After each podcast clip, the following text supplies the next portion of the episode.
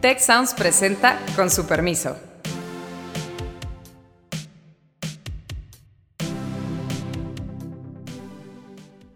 Con su permiso, yo soy Carlos Elizondo y hoy nos acompaña Alejandro Díaz Domínguez, profesor de la Escuela de Gobierno y Transformación Pública, y nuestra colega, amiga y podcastera Beata Boina. Bienvenidos a ambos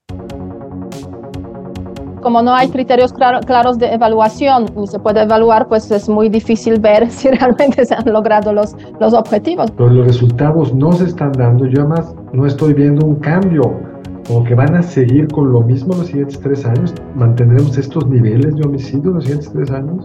Entonces, esto nos lleva a pensar que en efecto no hay una estrategia muy clara. Claro, esto es responsabilidad de muchos niveles de gobierno, sin duda alguna. Alejandro Beata, el presidente siempre celebra, ya celebró su cuarto año de gobierno, lo celebró anticipadamente en la marcha del domingo pasado.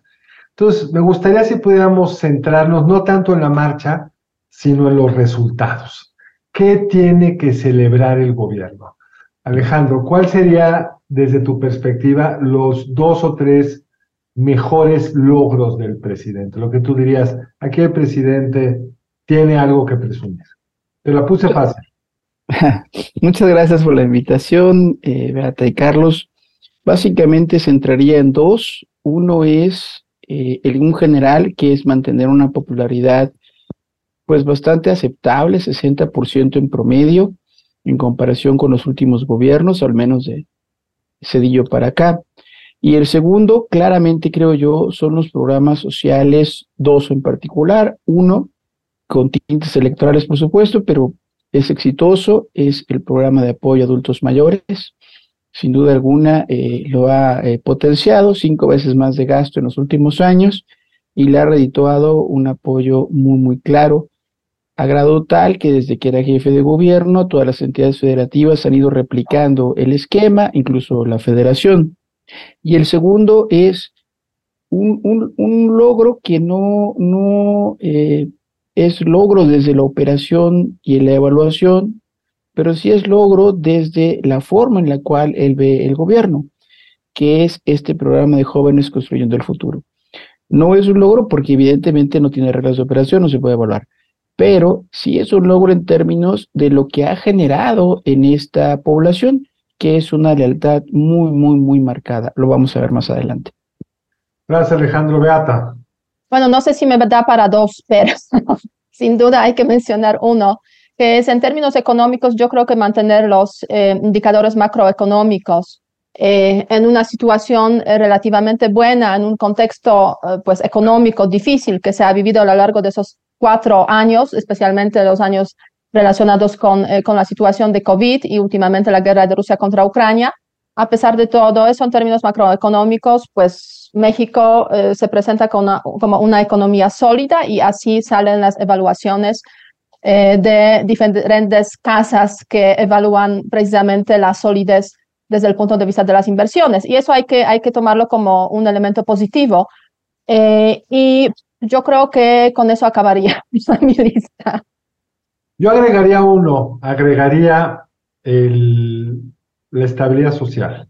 Es decir, si uno ve lo que ha sucedido en Chile hace tres años, en, Colombia hace dos, la pandemia fue un dislocador de expectativas y muchos gobiernos resolvieron aventando dinero a la calle. El presidente no lo hizo a pesar de que se lo pedían más de un economista y a pesar de ello no hemos tenido ninguna de las movilizaciones sociales que hemos visto en otros países del mundo. Creo que su enorme legitimidad quizá en parte por los programas que tú dices, Alejandro, le ha permitido pues, navegar al país en relativa paz desde el punto de vista social en los últimos cuatro años. Pero me gustaría tomarte la palabra que nos prometiste que nos ibas a contar más de jóvenes construyendo futuro, porque desde el punto de vista presupuestal, el programa se quedó muy corto respecto a lo prometido iba a ser un programa gigantesco, que iba a realmente ser una diferencia, creían ellos. De hecho, fue un programa originalmente diseñado por el, por terminar eh, aparentemente como subgobernador Gerardo Esquivel, cuando estaba en el equipo del presidente electo. En Mías de ser subsecretario de egreso, se pensaba en el equipo de Carlos Ursúa, y la idea del programa era muy ambicioso, era cómo damos entrenamiento a todos aquellos que ni estudian ni trabajan, que es una población gigantesca, cómo los insertamos al mercado trabajo para que de esa forma, con este apoyo, aprenden, aprendan cómo funciona esa disciplina, ese oficio, ese trabajo, se inserten y puedan tener trabajos formales hacia adelante. En esos términos, pues no es un éxito, Alejandro, porque el presupuesto es muy pequeño respecto a los 125 mil, si recuerdo bien, millones de pesos que se esperaban, anda por 30, si recuerdo bien, y sobre todo no tenemos, deja tus reglas de operación, tampoco tenemos ninguna evidencia de que esta gente se la haya contratado. Entonces, ¿nos puedes ahondar un poco en esto, Alejandro? Sí, he analizado un poco las encuestas del año pasado, las del 21, me encuentro con alguna que levantó eh, Grupo Reforma a cargo de Lorena Becerra y pregunta por estos dos programas sociales, eh, apoyos a adultos mayores y jóvenes construyendo el futuro. Si se es beneficiario directamente o si alguien de la familia. Y esto lo crucé con no aprobación presidencial, sino con apoyo a los órganos electorales, en particular al Tribunal Electoral y al Instituto Nacional Electoral. Lorena en su cuestionario también incluía una pregunta interesante que era aquella durante el proceso electoral, se acordarán, sobre si el presidente podía o no podía hablar del tema. También incluye esa pregunta.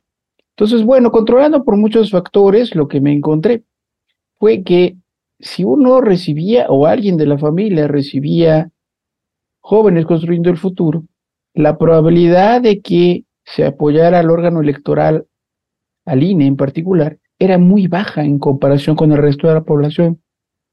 Si uno lo hacía para adultos mayores, aquella pregunta de si usted está de acuerdo con que el presidente sea silenciado o algo así era el fraseo, pues los adultos mayores decían beneficiarios del programa, ellos o las personas eh, beneficiarias o su familia, o alguien de su familia, decían, no, por supuesto que no, tiene derecho a hablar.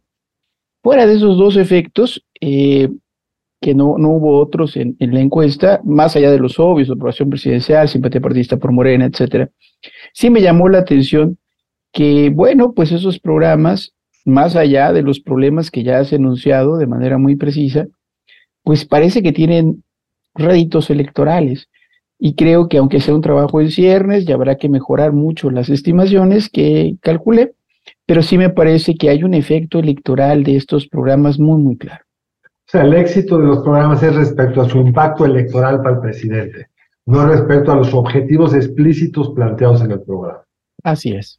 Bueno, la verdad es que como no, como no hay criterios claros de evaluación ni se puede evaluar, pues es muy difícil ver si realmente se han logrado los, los objetivos. O sea, yo creo que no cabe duda que el tema de los adultos mayores es un tema muy importante que había que atender desde hace tiempo, dada la situación de informalidad en la cual vive pues 60% de la población este, económicamente activa y después se queda básicamente pues a expensas de sus hijos, ¿no? A ver si me ayudan para sobrevivir hasta el final de la vida. Entonces sí, no cabe duda que eso es un tema relevante, importante. Es una pena que no, o sea, que el presidente es tan reacio a las evaluaciones, o sea, realmente a, eh, a implementar programas que podrían ser realmente buenos, eh, aplicando pues metodologías correctas para que realmente, realmente permita eventualmente mejorar esas, esos programas. Pero sí, lo que tú estás comentando, Alejandro, o sea, el objetivo principal me da la sensación es el tema electoral, o sea, sí atender a ese grupo que es desatendido, ha sido desatendido durante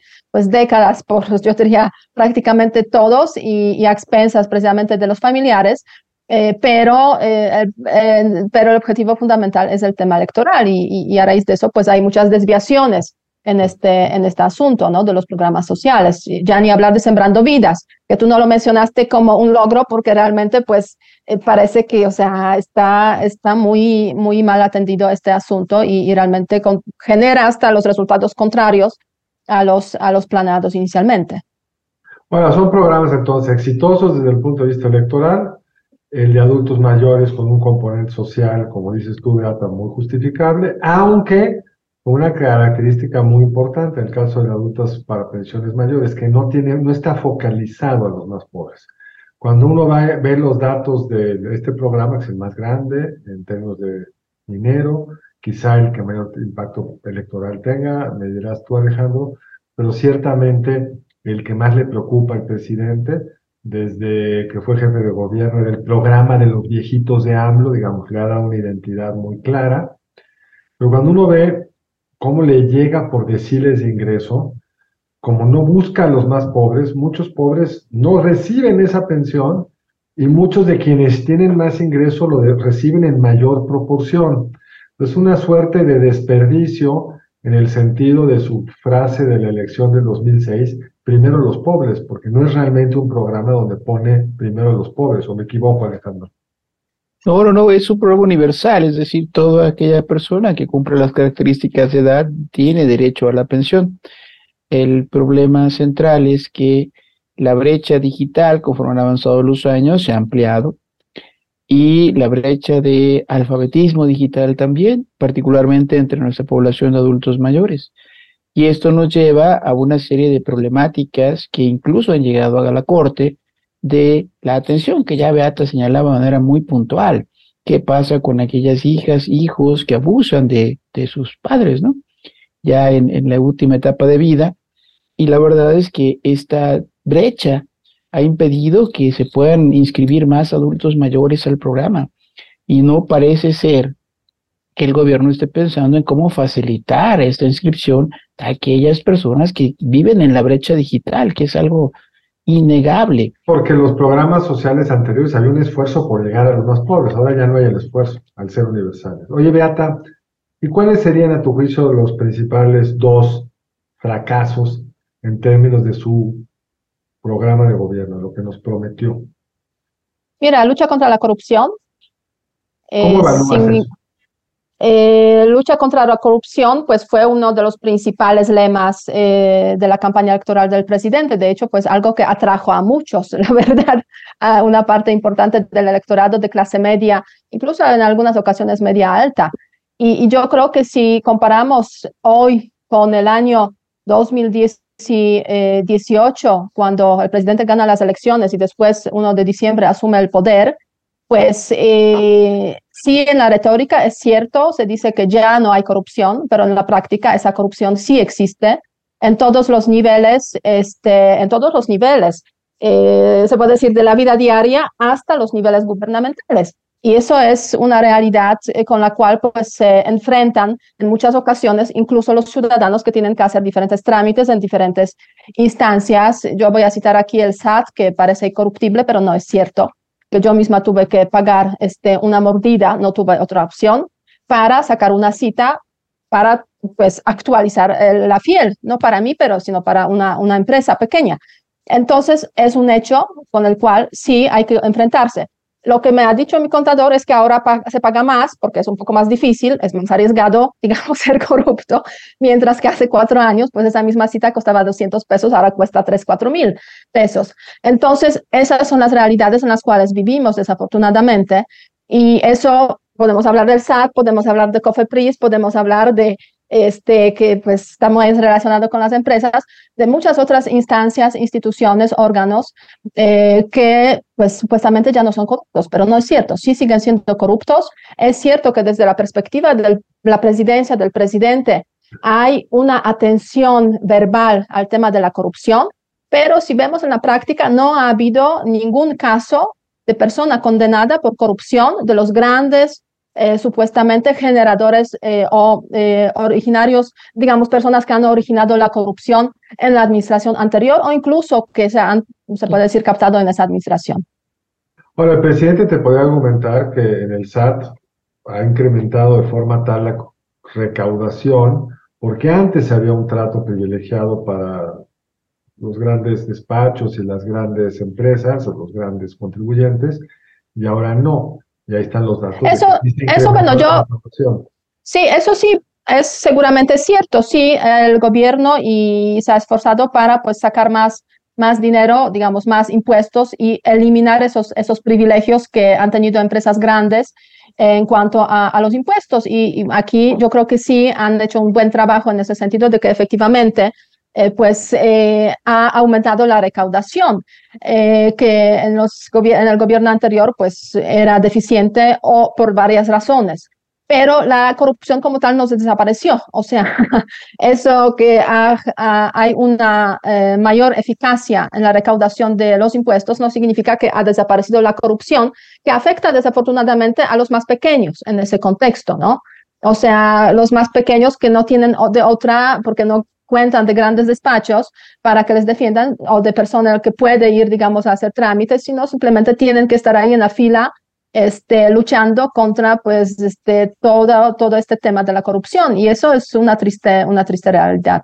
Alejandro, ¿qué pondrías tú como el dos? Ah, Beata solo nos dijo uno, pero no encontró uno segundo. Con uno, ya hay varios, pero con uno yo creo que nos quedamos. Los dos principales decepciones para el electorado que habrá votado por él de cara a lo que nos prometió.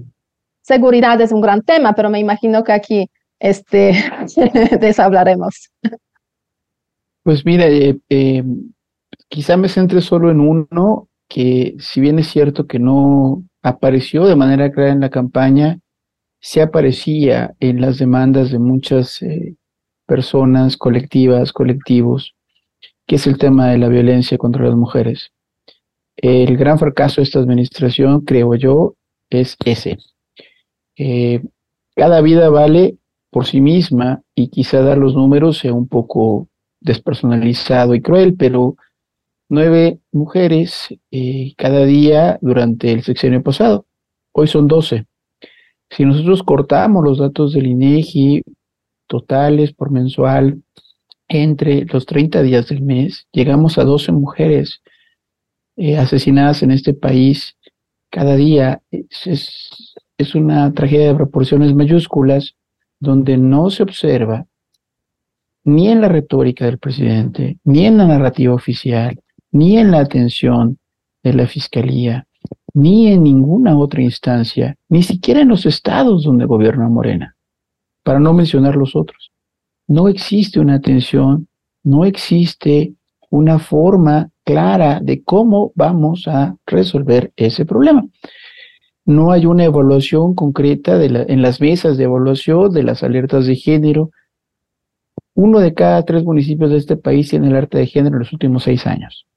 ¿Eso qué significa? Significa que estamos en permanente emergencia, pero tampoco parece ser que en esas mesas de evaluación la parte federal haga un trabajo claro lo que sí sabemos por los datos eh, de periódico, de eh, herramientas de inteligencia artificial que jala las noticias de la web o incluso de los conteos del propio INEGI.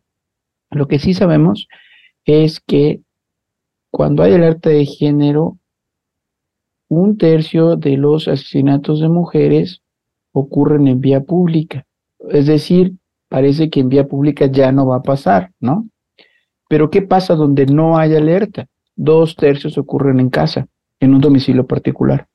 Entonces, esto nos lleva a pensar que en efecto no hay una estrategia muy clara. Claro, es responsabilidad de muchos niveles de gobierno, sin duda alguna, pero me parece que desde la Administración Federal podría darse un mejor eh, e-, ejemplo y trabajo y combatir. Pero además, Alejandro, es una tragedia con las mujeres, pero es una tragedia en general. Es decir, los homicidios promedio por día no han subido de la forma tan dramática que en el caso de las mujeres, pero se mantienen los niveles más altos de la historia del país. De repente tienen un buen mes y entonces presumen que la caída del arranque de la administración ha sido 10%, pero luego viene un mal mes como octubre y resulta que estamos casi con los mismos niveles de homicidios que cuando llegó el presidente. Y el presidente prometió disminuirlos a la mitad se le dieron los recursos jurídicos y económicos para desplegar la Guardia Nacional, que ya tiene los elementos que nos dijo que iba a tener, los cuarteles, etcétera. Y sin embargo, no parece haber una estrategia exitosa en materia de contención de la violencia. El presidente creo que pensó que bastaba no confrontar a los grandes cárteles para que eso disminuyera la violencia. Y aunque eso claramente ha fracasado, no ha habido un cambio de estrategia. Y hay además una, como cosa otra vez en este enorme éxito electoral que sabe administrar el presidente, hay un enorme orgullo por el insumo del trabajo del presidente. Hace unos días celebrábamos las mil conferencias de seguridad nacional o de seguridad pública todos los días a las seis de la mañana. Sí, es heroico en el sentido del uso del tiempo del jefe del Ejecutivo y, la desmañanada de todos quienes lo acompañan. Y sí, pues muestra, por lo menos en la forma, un gran interés por el tema pero los resultados no se están dando. Yo además no estoy viendo un cambio, o que van a seguir con lo mismo los siguientes tres años. ¿Mantendremos estos niveles de homicidio los siguientes tres años? Perdón, Beata. No, no, perdona, eh, perdóname. Este, de hecho, yo creo, si no me equivoco, el presidente este, en la campaña electoral prometió que en los tres primeros meses solucionaría el tema de la inseguridad. Ya si tomamos, si lo tomamos de forma, digamos, directa, las promesas del presidente y cómo empezó, con qué tipo de, de promesas y dónde estamos eh, cuatro, años, cuatro años después. En ese sentido, Alejandro, tú mencionaste 10 hasta 12 mujeres al día. Eh, pero si tomamos todos los eh, homicidios y feminicidios juntos, van a ser como 100 más o menos al día. O sea, la, estadística realmente es, es brutal en este sentido y va variando, pero no cambiando sustancialmente hacia, hacia la baja. Y, yo creo que el tema de inseguridad es realmente una gran, gran decepción para toda la población o gran parte de la población que ha sentido pues esa afectación en su vida diaria básicamente y yo diría, sí, con la corrupción se puede eh, vivir, es cierto, aunque hay situaciones, obviamente, cuando corrupción también mata y hemos conocido casos de las administraciones anteriores, de los gobernadores, etcétera. Pero, en fin, en general, con la corrupción sí puedes vivir. Desafortunadamente, con la inseguridad que existe en este país, hay zonas donde pues es difícil sobrevivir.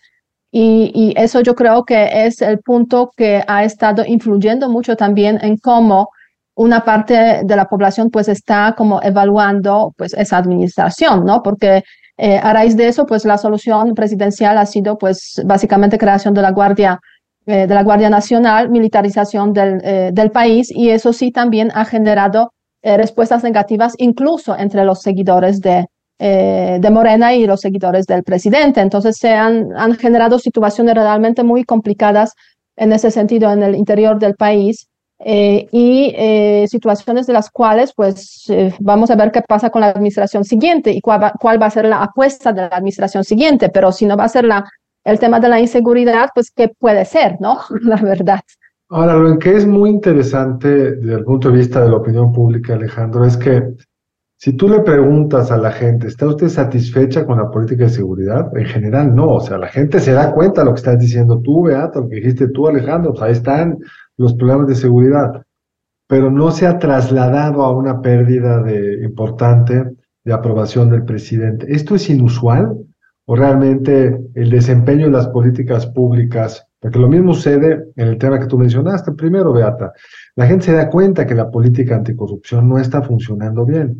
Y también la gente se da cuenta, la otra gran promesa del presidente Observador no cumplida, que íbamos a crecer al 4% anual, que cerraríamos el sexenio creciendo al 6%, el PIB per cápita para fines del sexenio, en el mejor de los casos, estará más abajo de cuando empezó la administración y la gente lo ve en sus bolsillos. También evalúan mal al presidente o la política del presidente, pero siguen evaluando bien al presidente.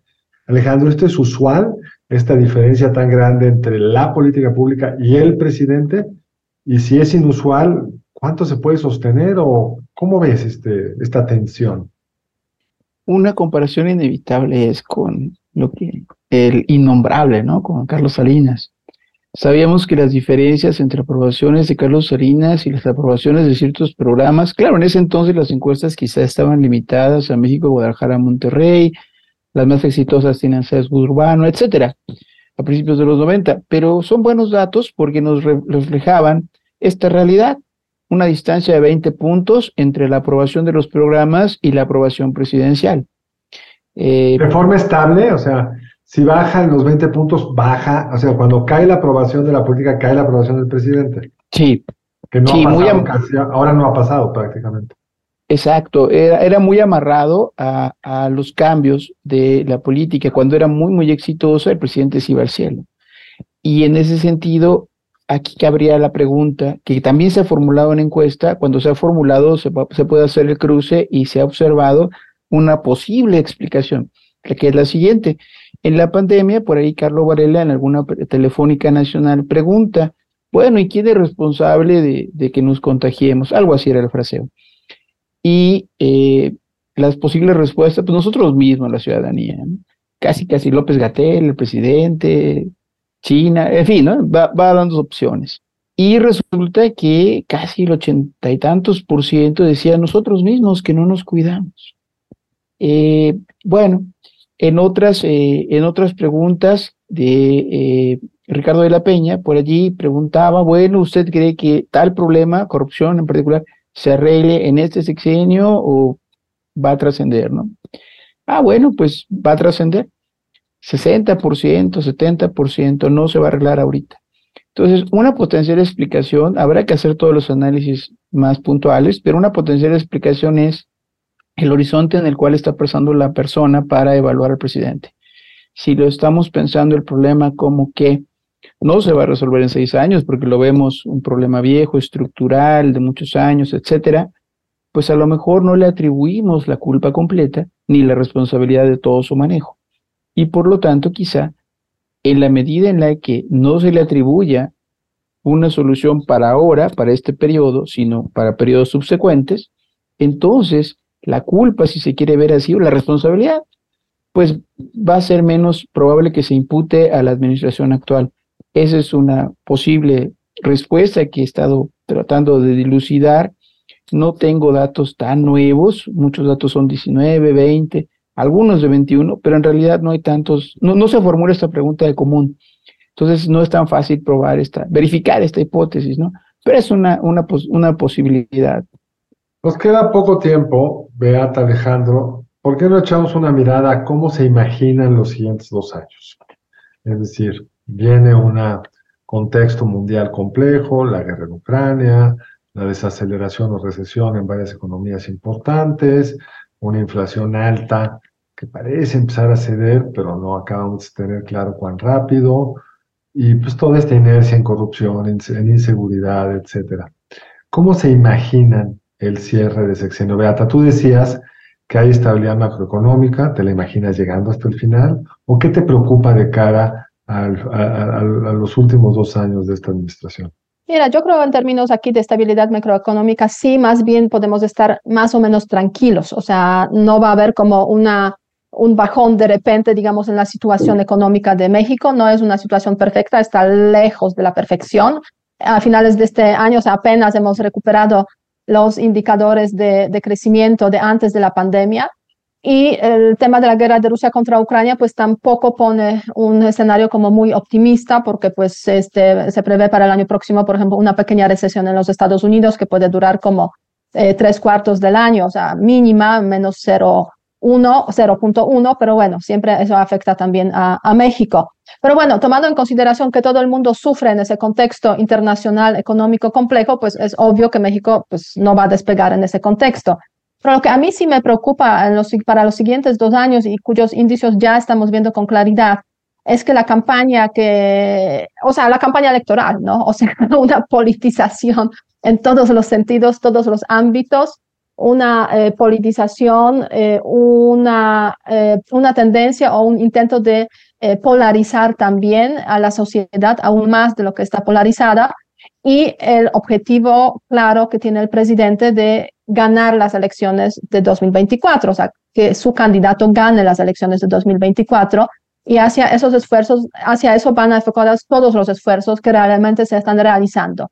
Además a eso hay que sumar que aparte de la preferida, la candidata preferida del presidente Claudia Sheinbaum, hay varios otros que están en Morena y que desde sus posiciones eh, de puestos que ocupan, como por ejemplo Marcelo Obrador como Cancillería, este, en el Senado Monreal, por ahí algunos otros, todos estos están como básicamente usando sus posiciones para hacer sus propias campañas.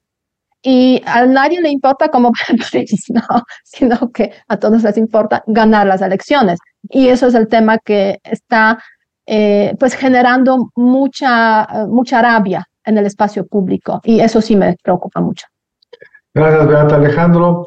Eh, lo mismo y nos recuerdas dónde te podemos seguir en tus redes sociales. Sí, muchas gracias. Pues básicamente el escenario electoral es preocupante. Creo que aquí las realidades locales se van a terminar por imponer. ante los vacíos que ya Beata mencionó de manera muy clara. Si en el ámbito federal, entendiéndolo pues como aquella lógica de área normativa, ¿no? que le dice a las otras áreas más o menos por dónde ir o les da ejemplo, pues pareciera que si en el ámbito federal las grandes cabezas están más preocupadas por otra cosa que por el gobierno, pues en el ámbito local replicarlo va a ser muy claro.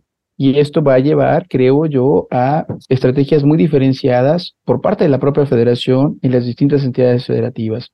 Eso significa que vamos a ver, por ejemplo, tratar de capturar cabecillas del narco, como ocurrió hace dos días, un día en Tamaulipas, con todo lo que pasó en Nuevo Laredo. Eh, y en otros lados no va a pasar esto, Sinaloa, ¿no? Entonces, en fin, creo que, creo que vamos a empezar a ver muchas distinciones dependiendo de las entidades federativas, porque en el centro, pues, no porque uno sea centralista, pero la federación no va a entrarle tanto, ¿no? porque está más ocupada en otras cosas. Eh, bueno, pues muchas gracias por la invitación. Eh, mi cuenta de Twitter es Alej Díaz D. Ahí me encuentran en, en Twitter, Alej Díaz D. Eh, básicamente es la cuenta que uso, ya realmente a esta edad ya no puedo administrar tantas cuentas, pero bueno, pues muchas gracias por la, por la invitación. Al contrario, Alejandro, muchas gracias. Beata, muchas gracias. Y a ustedes les agradecemos mucho que nos sigan, que nos escuchen, que nos manden comentarios y los esperamos en el siguiente emisión de Con su permiso. Si quieres conocer más sobre el comercio y los negocios, te invitamos a escuchar Territorio Negocios. La experiencia del cliente o del usuario es cada vez más importante. El podcast en el que hablamos sobre las nuevas tendencias de innovación, emprendimiento, finanzas y liderazgo en México y en el mundo. Escúchalo en Spotify, Apple Podcast y Google Podcast. Muchas gracias al equipo del Tecnológico de Monterrey y de Tech Sounds. Productor ejecutivo de Tech Sounds, Miguel Mejía. Asistente de producción, María Monroy. Productora de Con su permiso, Cintia Coca. Diseño, Daniela Solís, Lizeth Rodarte y Pilar Ortega. Postproducción, Max Pérez, Marcelo Segura y Sergio Chávez. Les invitamos a escuchar el siguiente episodio de Con su permiso y el resto de programas de Tech Sounds en los canales de su preferencia.